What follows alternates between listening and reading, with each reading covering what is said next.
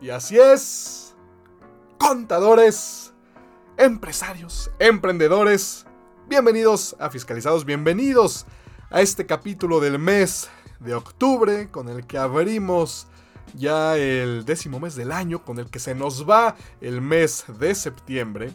Y, qué mes, ¿eh? Qué mes tan completo, mes evidentemente de fiestas patrias, mes en el que se nos empieza a ir el año, mes incluso en, nuestro país o en algunas regiones del mismo, que incluso se espera el, sismo, ¿no? Ya en, en, estas fechas. Y evidentemente, bueno, aparte del mes del testamento, o sea, les digo que septiembre viene, viene cargado de muchas cosas, pero algo que, que sin lugar a dudas llama la atención y el tiempo de los contadores es justamente la entrega del paquete económico del siguiente año. El día 8 eh, de septiembre fue cuando evidentemente la Secretaría de Hacienda entrega este proyecto de paquete económico para el 2024 y el día de hoy vamos a estar analizando eh, qué tiene de relevante, hay o no hay reforma fiscal, qué, cuáles son los puntos sustanciales y qué es lo que más tenemos que estar estudiando para el próximo año o a qué le tenemos que tener un poquito más de cuidado como contadores, como empresarios e incluso evidentemente también como ciudadanos. Y antes de empezar a abordar este tema, me gustaría también, híjole, esto el, el, mes pasado también empezó a sonar mucho por ahí, por medios, entre, entre contadores obviamente, pero también entre mucha, mucha gente, entre, como les digo, entre los medios, en la televisión, en la radio, en redes sociales, se empieza a hablar de un tema que llamó mucho mi atención cuando lo empecé a escuchar y dije, ah, caray, ah, caray, ¿de qué estamos hablando?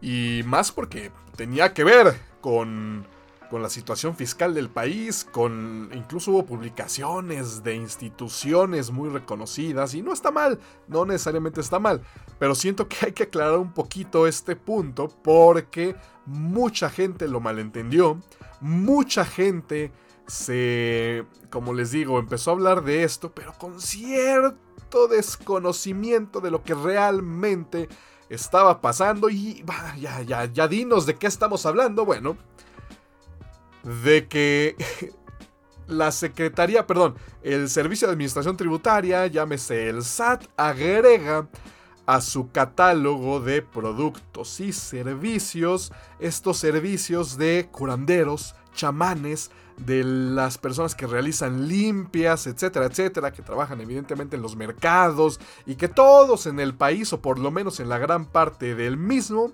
pues conocemos a qué nos referimos cuando hablamos de un chamán, de una limpia, de este tipo de, de servicios informales, evidentemente, o por lo menos eso hasta el día de hoy o hasta el mes pasado, que muchos piensan que ya con esto se va a regularizar y se va a acabar la informalidad en, en estos servicios. Y básicamente pues estuve escuchando que no, ahora ya voy a poder deducir eh, estas compras, ¿no? Con, o estos servicios con el chamán del mercado, me va a tener que dar una factura, voy a, poder pagar menos impuestos y, voy incluso a recuperar saldos a favor y ahora ya están obligados eh, estos puestos del mercado a pagar impuestos, ya los van a fiscalizar y, y, bueno, al final del día se empezó a hacer mucho ruido, por lo menos en un par de días eh, el mes pasado. ¿Y, qué pasa realmente? Y es importante esto porque hay, hay que analizar qué no estamos viendo y, híjole, eh, y como les decía, la informalidad que estamos viviendo en México es gran parte de, de, la economía y evidentemente estas personas pues también están formando parte de la informalidad. ¿Qué pasa realmente? Ustedes y yo sabemos que para facturar un producto o un servicio, pues nosotros eh, nos atenemos a lo que el SAT nos, nos ofrece en su catálogo de productos y servicios. Y si no encuadra exactamente el producto o servicio que yo quiero vender, que yo quiero facturar, eh, me dicen pues el que se parezca más o incluso pues hay uno ahí que, que nos dice que no está en el catálogo el producto o servicio y con eso facturamos. Que se agreguen este tipo de servicios a esta gran lista no significa nada. No significa uno que vamos a poder deducir este tipo de gastos. De hecho, probablemente la gran mayoría de las personas en México que lleguen a pagar uno de estos servicios y que por raro que parezca les lleguen a, dar una factura, en ese momento, pues la gran mayoría no va a poder deducir. ¿Por qué lo harían deducible? Hay algunas interpretaciones de algunos colegas que he visto que se podría asemejar, por lo menos el, servicio de, chamanes, de curanderos, etc., a, a una deducción personal como un médico. Pero bueno, está muy lejano de la realidad y, y bueno, supongamos que sí, supongamos que podríamos por ahí pelear esa deducción, que ojo, si genera un saldo a favor, pues créanme que el SAT lo va a mirar con no muy buenos ojos. Pero bueno, supongamos que sí. O en realidad no importa mucho, ¿verdad? Pero ¿creen que en realidad esto va a hacer bueno, ya, una vez teniendo lo de las deducciones claras, que no significa para nada que si una persona tiene una factura de estos productos o servicios va a poder deducirlos tal cual. No, no funciona de esta manera y también hay mucha desinformación al respecto. Pero lo siguiente, preguntémonos una cosa. Estas personas que estaban ya en el supuesto de una generación de ingresos, que ya tenían utilidades por los productos y servicios que, estaban vendiendo, estaban ya o no obligadas al pago de un impuesto solo por el hecho de que esta ley, de, que las leyes en general de los impuestos, eh, llámese impuesto sobre la renta, impuesto al valor agregado, incluso IEPS, o que no estuvieran ya dentro del catálogo de productos y servicios, por estas razones no estuvieran obligadas digamos en teoría, a pagar ya un impuesto por estos servicios. Algunos podrán decir que sí, otros que no, pero en realidad el hecho de que se añadan a, esta lista estos productos y servicios no nos hace caer en el supuesto de obligación. Ese no es el detonante para que yo pague un impuesto. De hecho, muchas veces clientes míos, y seguramente les ha pasado en sus empresas o con sus clientes en sus despachos, que necesitan facturar cierto producto o servicio y que no está, que no aparece en, la, en, este catálogo. ¿Y qué le vamos a decir? entonces no estás obligado a pagar impuestos. Por supuesto que no. Y la otra ya para, para avanzar al siguiente tema, a lo que, a lo que venimos, la informalidad, y esto ya, ya lo estamos adelantando, la informalidad en México es brutal. Porque no nada más la informalidad pasa con el changarrito de la esquina, pasa con prestadores de servicios grandes, comerciantes grandes, o por lo menos medianamente grandes, los cuales no están dados de alta, mm, algunos no usan cuentas bancarias, pero otros sí, y aún así no cumplen con sus obligaciones fiscales. Y eso que claramente, claramente deberían hacerlo. Ahora imagínense con esto. ¿Creen realmente que por el hecho de, que el SAT haya, decidido que va a, añadir a estos productos y servicios a este catálogo, que toda esta informalidad va a decir, ah, ¿qué crees que ya, ya podemos pagar impuestos? Ya nada más estamos esperando la respuesta del SAT para darnos de alta y empezar a ofrecer CFDI y poder crecer mi negocio. Creo que tenemos la obligación de analizar y ver la realidad de, de México. Es como decir que a la señora de los tamales o al de los tacos de canasta los vamos a obligar a pagar impuestos. Que ojo, obligados ya están. O sea, ya hay, un, ya hay leyes que regulan incluso específicamente muchos de sus, de sus servicios, de sus productos. Y aún así no pasa. ¿Y por qué no pasa? Pues porque la economía, el entorno de México, no siempre es favorable para los pequeños comercios que están en la informalidad. Ahora, para aquellos que también les comento que ya no son pequeños, que claramente tienen que cumplir con obligaciones fiscales y que pueden incluso absorber los costos administrativos de esto, y que nada más por no querer o por desidia o incluso por codera, como le decimos a la tacañería, no lo hacen, bueno, ahí sí yo lo veo completamente mal. Eh, no es algo ético, no es algo que tendríamos que fomentar, evidentemente, pero cuando hablamos de changarritos comúnmente llamados, bueno, Ahí yo, por lo menos, y en mi punto de vista, al saber que claro que tienen una obligación, no veo tan mal que sean personas que no cumplan con todo lo que tienen que cumplir en el ámbito tributario. Una, porque hay un desconocimiento total, completamente, que ojo, tal vez esto no lo justifica, pero tal vez sí el hecho de que no podrían absorber completamente este tipo de, gastos. Pero bueno, era un comentario que me parecía sumamente interesante, que vi, les repito, en muchos lados, lo escuché en el radio, lo vi evidentemente en redes, eh, estuvieron circulando videos y me parecía pues muy importante hacer el comentario. Y ahora sí, ahora sí, paquete económico 2024. ¿Qué nos espera en la parte fiscal para el próximo año? Y es que hay que recordar que el próximo año es año electoral. Año de elecciones presidenciales, eh, también a nivel local, municipal. Ahorita no tengo exactamente el dato, pero van a ser muchísimas, muchísimas elecciones las que vamos a tener el próximo año. Y evidentemente esto, pues tiene que tener un impacto en el bolsillo del país. Y vamos a empezar, vamos a empezar un poquito leve. Vamos a empezar hablando de si hay o no una reforma fiscal para el próximo año. Ya sabemos que en el, en el año actual, en 2023, no existió una reforma fiscal. Que si bien fue un gran año para la recaudación tributaria en México, hasta cierto punto se ha cumplido la, promesa ¿no? del, del, actual gobierno de no incrementar las tasas de impuestos. En algunos rubros, ojo, eh, en algunos otros sí se ha tenido un impacto, tanto en deducciones como en acumulación de ingresos. Pero bueno, en el entorno general no hay nuevos impuestos y no se han aumentado los mismos.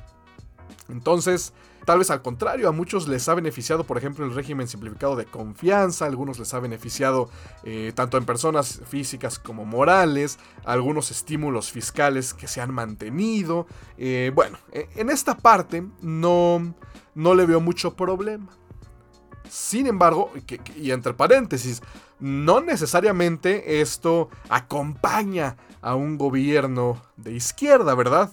Eh, normalmente los gobiernos de izquierda se encargan de recaudar más impuestos para eh, distribuirlo adecuadamente. Pero bueno, cerrando el paréntesis, hablamos de, que en 2023, si bien no hubo una reforma fiscal, sí, sí se, se cumplieron ciertas metas.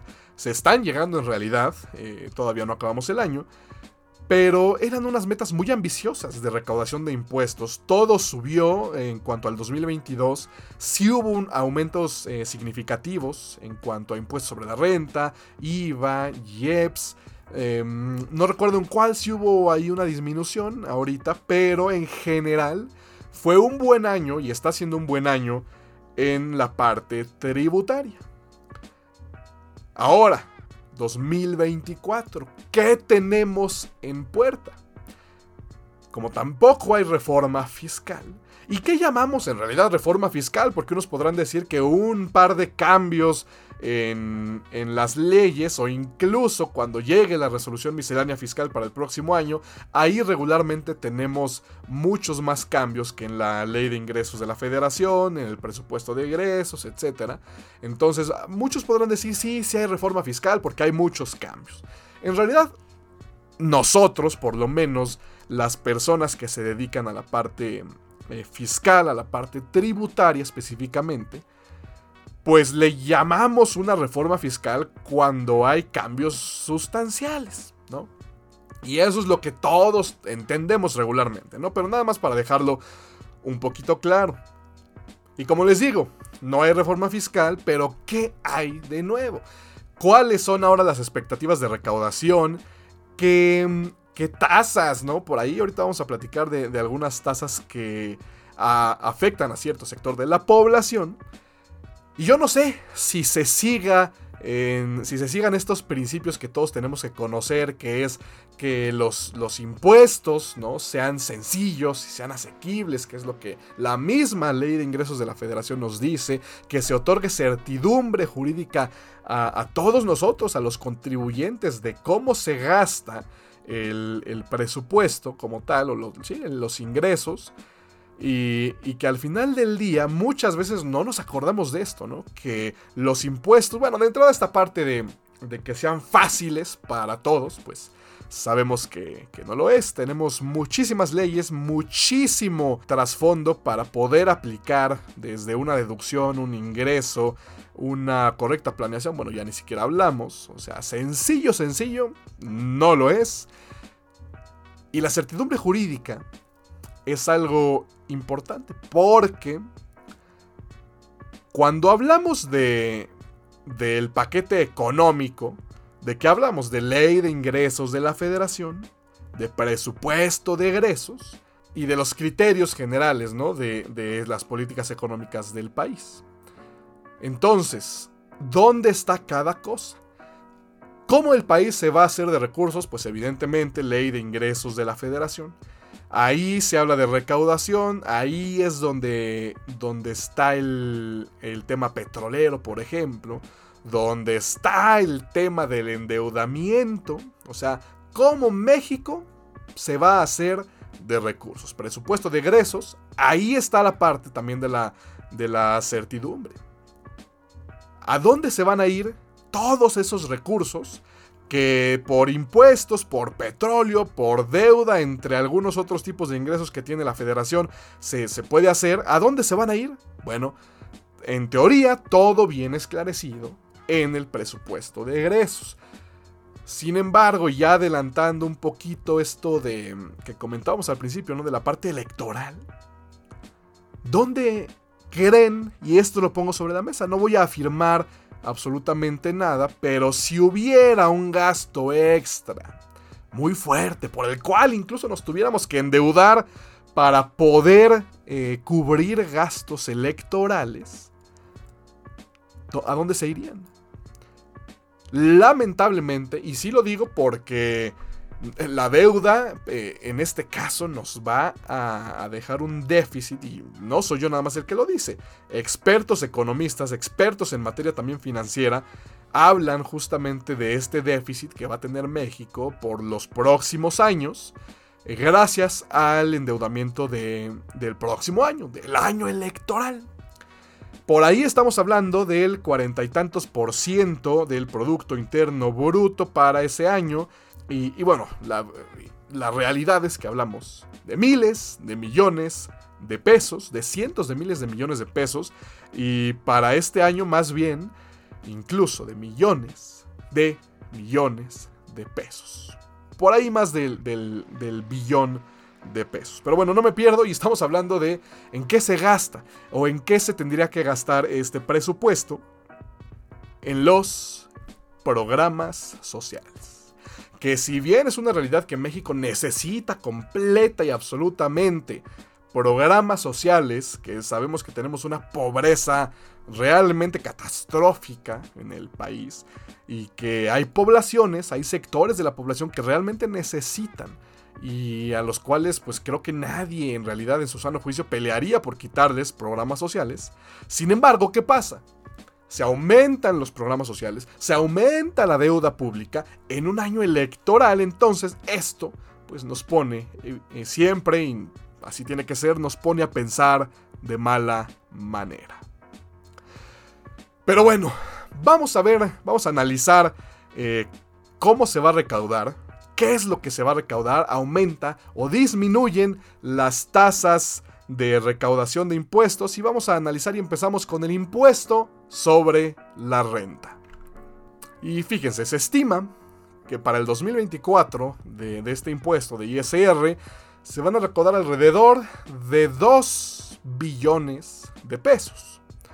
Y en el 2023 de 2.7 billones de pesos, cuando en el 2023 se estimaba alrededor de 2.5 billones de pesos. Tenemos una variación del 7.87%, o sea, se va a incrementar la recaudación de impuestos sobre la renta. Y aquí viene una sorpresa y algo muy interesante porque de impuesto al valor agregado, el IVA, tenemos presupuestada una recaudación de 1.3 billones de pesos para el 2024, siendo el presupuesto del año pasado, más bien de este año, bueno, que se entregó el paquete económico el año pasado, era de 1.4 billones de pesos. Entonces aquí tenemos una variación negativa en cuanto a la recaudación del IVA de 6.27%. Esto es interesante porque uno normalmente piensa eh, el impuesto sobre la renta y el IVA pues deberían ir básicamente al, al, parejo, ¿no? Uno sube y el otro también tendría que subir. Sin embargo, no es así. De entrada, pues sabemos que, existen muchos beneficios, sí, para impuestos sobre la renta existen muchos beneficios fiscales.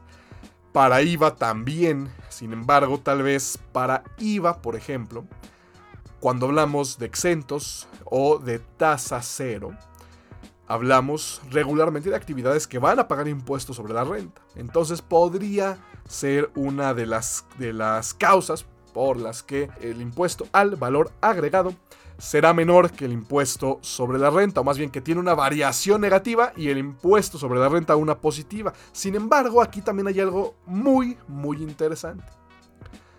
Evidentemente, y también abro un paréntesis, hay que revisar qué hay con JEPS, qué hay con el impuesto sobre automóviles nuevos, eh, el impuesto al comercio exterior, accesorios, cuotas al IMSS, derechos, etcétera, etcétera. O sea, evidentemente al analizar este presupuesto de egresos y la ley de ingresos de la federación, bueno, nos vamos a dar cuenta de todos estos detalles. Pero hablando de estas diferencias entre IVA y entre impuestos sobre la renta, hay algo muy importante que creo que incluso si es de fondo. Cuando hablamos de que el gobierno no ha subido impuestos, que no ha creado nuevos impuestos y no ha subido estas tasas, yo les decía, bueno, en su mayoría, tiene razón. Pero, justamente este año, vamos a tener una, un aumento en una tasa de retención, ojo, si es de retención, pero ¿qué creen? Que les va a afectar. No a los más ricos. No como nos lo han querido vender y definitivamente a un sector de la población que va a sufrir más gracias, y que tal vez ni siquiera se va a dar cuenta, ¿eh? gracias a este aumento de tasa. ¿Y a qué nos estamos refiriendo? A las retenciones de intereses. A las retenciones que tienen que pagar todos ellos que, pues, que ahorran, todos, todos los que tienen algún dinerito por ahí en las instituciones financieras y que pues tal vez lo dejan ahí porque tienen la convicción de ahorrar, tienen la convicción de no dejar su dinero bajo el colchón y que les esté generando algunos pobres intereses, que ya sabemos que nuestro país en, la banca por lo menos no es que te den la, la gran tasa de interés, pero bueno, que mínimo, que mínimo tu dinero se coma en la inflación, está perfecto. Pero ahora, fíjense nada más, si nosotros teníamos alguna cantidad de dinero en el banco que nos estuviera generando intereses el año 2023, este año todavía, nos retienen una cantidad del punto 15%. No, no 15%. El 1 punto, eh, perdón, del punto 15%. Y unos me dirán, ah, pues es súper poquito, ¿no? Pues si tal vez yo tengo 10 mil pesos, pues cuánto me puede generar de intereses y cuánto me pueden retener. Bueno, de entrada, la retención no, no, es sobre las ganancias, no es sobre el interés, sino sobre el capital que tienes eh, invertido. ¿no? Y sí, seguimos en la, en la teoría de que sí, el punto 15% no es tanto. Para 2024, esta tasa de retención se prevé, y así va a ser, que va a subir a 1.48. Estamos hablando casi de 10 veces más. Casi 10 veces más lo que nos van a retener a los ahorradores en los bancos impuestos sobre la renta. Y como les decía, y algunos ya me dirán, oye, espérame, pero es una retención. Pues no hay ningún problema porque me van a retener ese impuesto y yo en el momento que presento mi declaración anual, pues ahí acumulo mis ingresos, ahí incluso, como recordarán, eh, cuando hablamos de intereses, pues vamos a acumular los intereses reales. Entonces, si hubo, como está viendo, este, una inflación considerable, bueno, probablemente y casi seguro voy a tener un saldo a favor. Bueno, dependiendo de, de los otros ingresos que tengamos, pero si fuera nada más a declarar esto, sí, un saldo a favor, perfecto, por supuesto que sí lo vas a tener. Pero ¿qué pasa con esos pequeños em, contribuyentes, vamos a llamarle así, esas personas que tal vez asalariadas, que no tienen grandes cantidades invertidas, como les decía, tal vez tienen 10 mil, 20 mil, 30 mil pesos en el banco y que evidentemente les van a retener y que probablemente no puedan meter una declaración anual, tal vez por los tiempos, tal vez por, los costos, ¿no? Que implica, evidentemente, presentar una declaración anual de forma correcta.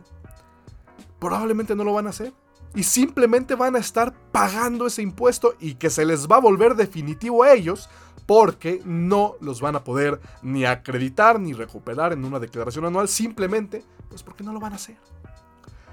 Entonces, yo les pregunto, este tipo de, de aumentos en, en estas tasas de retenciones, ¿a quién afecta realmente?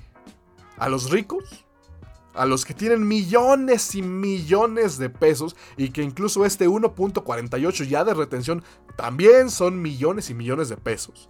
Que evidentemente ellos van a presentar su declaración anual y que se va a cumplir esa obligación eh, a rajatabla y que van a recuperar incluso esos millones y millones de pesos.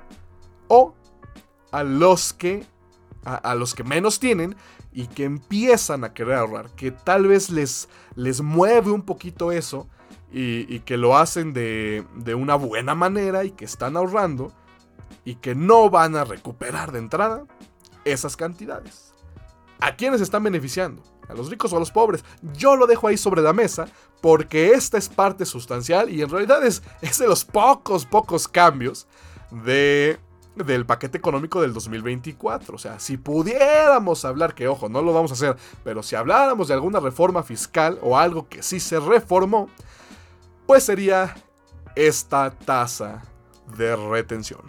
Pero ahora, independientemente de que no hay una reforma fiscal, de los pocos cambios, de la deuda ¿no? que tenemos por ahí que, que se va a llevar evidentemente de forma acumulada, pues gran parte del interno bruto de México, etcétera, etcétera. Todos esos temas que evidentemente sí son parte de la materia fiscal eh, y que van a ser parte de la materia fiscal el próximo año. ¿Cómo le va a hacer el SAT para eh, aumentar en general la recaudación.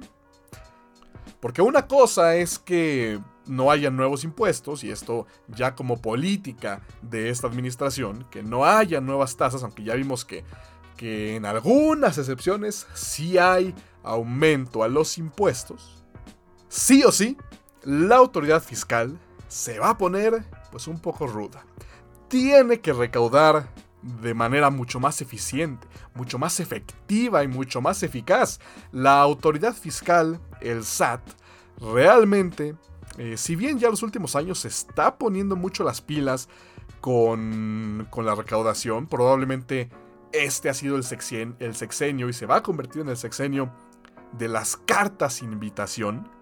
De, de, alguna manera, pues sigilosa y todavía calmada, la autoridad fiscal se ha encargado de recaudar.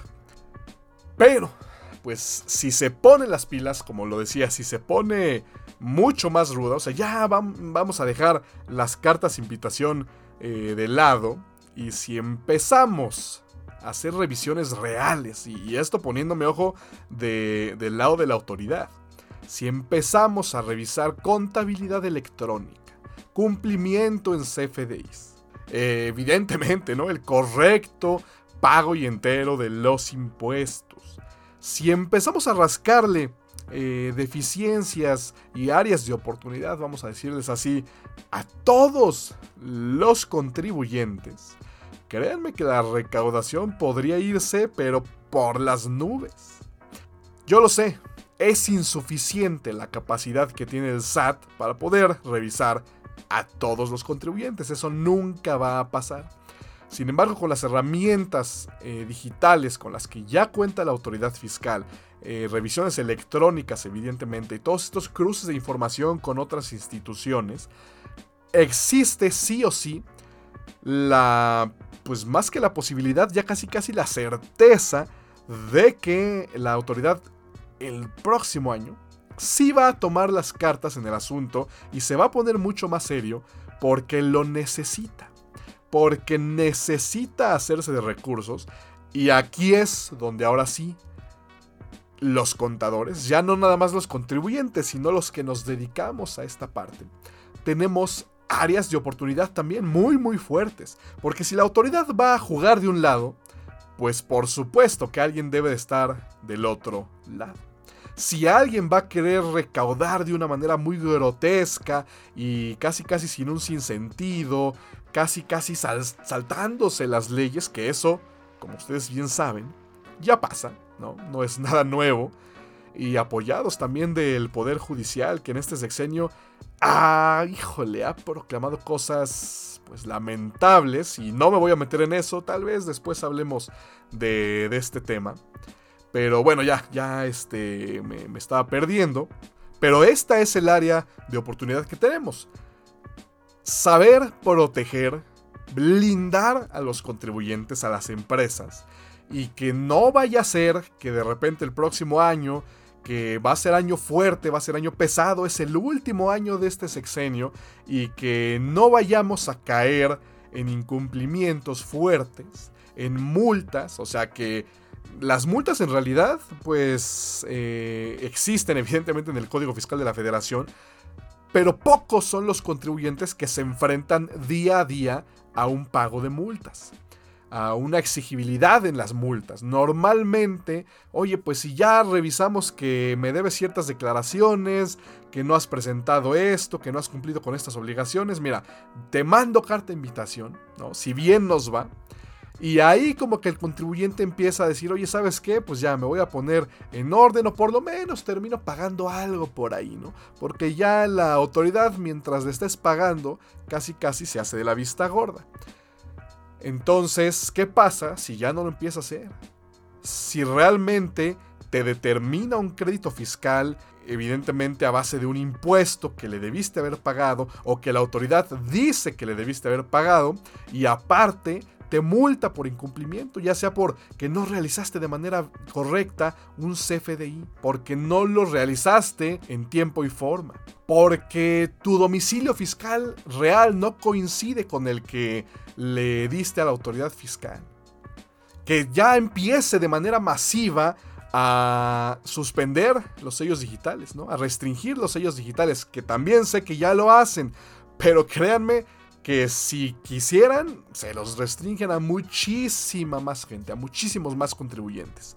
Que empiecen realmente a, verificar quiénes han estado comprando facturas, ¿no? Empiecen a revisar algún EDOS y que por ahí le empiecen a escarbar información y realmente pues le terminen cobrando el impuesto que debió haber pagado. Que empiecen a revisar las deducciones, porque ya sabemos que muchos contribuyentes tanto se inventan deducciones, o como ya decíamos, eh, compran facturas, que eso, bueno, ya lo tenemos, por lo menos los fiscalistas reales, pues lo tenemos ahí este, catalogado como algo nefasto y como algo tan, tan simplista que que va mucho más allá de, lo ilegal, o sea, más allá de lo ilegal, recae en lo absurdo, pero bueno, también no me voy a perder en esto porque si no, eh, seguimos hablando de otros temas, pero el punto es, si la autoridad fiscal realmente se pone las pilas, con muchísimos contribuyentes va a encontrar recaudación y es ahí donde el buen contador, el buen fiscalista, tiene que estar protegiendo a estas empresas. Que las deducciones que yo le estoy mencionando y declarando a la autoridad fiscal sean reales y cumplan con lo que dice la ley que si yo tengo una planeación fiscal porque me recomendaron a un excelente fiscalista, pues que ese excelente fiscalista te dé certeza jurídica y te ofrezca después la defensa de las operaciones que están realizando. Que te diga, sabes que por estas razones que están perfectamente establecidas en la ley, es que podemos pagar un poco menos de impuesto, o que no eres objeto de impuesto, o que tienes derecho a tal acreditamiento, a tal estímulo fiscal, etcétera, etcétera, etcétera. Pero que todo esté perfectamente plasmado en las leyes fiscales. Porque así y solo así, el próximo año y lo que se vislumbra va a ser, como ya les dije esto, ¿no? Eh, un, un SAT, digamos, en esteroides, el que podemos llegar a ver el próximo año y que estemos perfectamente bien protegidos. Porque si estos años la autoridad ha, ha, sabido y ha encontrado un camino en el cual, como se los decía hace un momento, con las cartas de invitación, créeme que ha recaudado de una manera espectacular. O sea, la mayoría de los contribuyentes cada que les llega una carta de invitación sufren y empiezan a sudar porque no saben a qué se refiere esto, no saben como tal que no es un requerimiento, que no es algo eh, tan preocupante, aunque sí, puede ser el inicio a una posterior revisión. Entonces, si esto ya les funcionó, ahora imagínense esto potenciado pues con todas las facultades tanto de comprobación como de determinación como para sancionar, que tiene la misma autoridad fiscal. Solo lo dejo así, que el próximo año pues sea un muy buen año para la recaudación de México, sí por supuesto es lo que todos queremos, pero que también nuestras empresas tengan que pagar y paguen más bien solo lo que tengan que pagar que no paguen multas, que no caigamos en pagar multas, en recargos, actualizaciones, etcétera, etcétera. Bueno, eh, ustedes, contadores, ya se encargarán de eso. Así que, bueno, este fue el tema del día de hoy. Como cada año, me parece, eh, creo que todos los, los septiembre, o por lo menos cuando acaba el mes de septiembre, pues terminamos hablando de este tema. Eh, si bien nada más hay que recordar que esto todavía no es la ley. Este fue el proyecto presentado como tal del paquete económico del 2024 y aún falta pues todo el proceso para que llegue a publicarse ahora sí en la ley. Eh, o como ley, más bien, ¿no? Ley de ingresos de la federación y el presupuesto de egresos. Pero bueno, como ya lo saben, pues las cámaras en su mayoría, bueno, pues eh, están aliadas también al Poder Ejecutivo, que es quien presenta esto a través de la Secretaría de Hacienda. Entonces, créanme que en un porcentaje muy, muy alto, pues se va a quedar como está.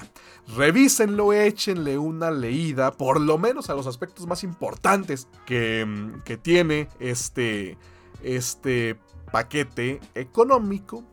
Pero bueno, aquí ya platicamos por lo menos los puntos que yo consideré más importantes.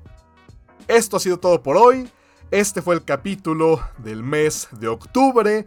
Les deseo un excelente, excelente mes a todos ustedes. Realmente espero que lo que platicamos el día de hoy pues les haya servido un poco, que empiecen a ahondar un poquito más en todo esto, eh, que más allá ¿no? de, lo que comúnmente podemos platicar, del impuesto sobre la renta, del IVA, que, que evidentemente son parte muy seria y fundamental del derecho fiscal, bueno, este tipo de cuestiones también son fundamentales no nada más para eh, la parte aplicativa, sino para la parte social, para el país. Eh, entonces, bueno, espero que les haya servido, que les haya sido de utilidad. Y antes de irnos, un mensajito más que ya me están diciendo por acá que no se me vaya a olvidar.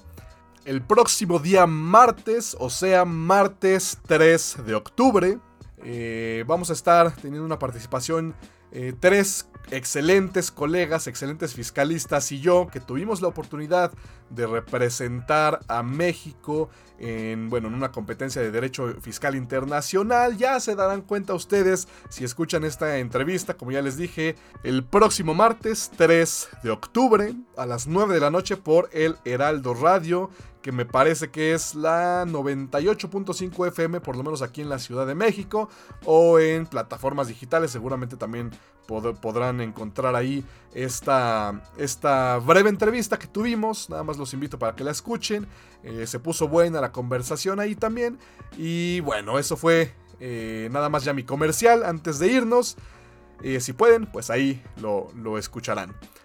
Esto fue todo por hoy. Esto fue Fiscalizados, el podcast de HGR Consultores. Yo soy Héctor Garín y aquí nos escuchamos en el próximo capítulo.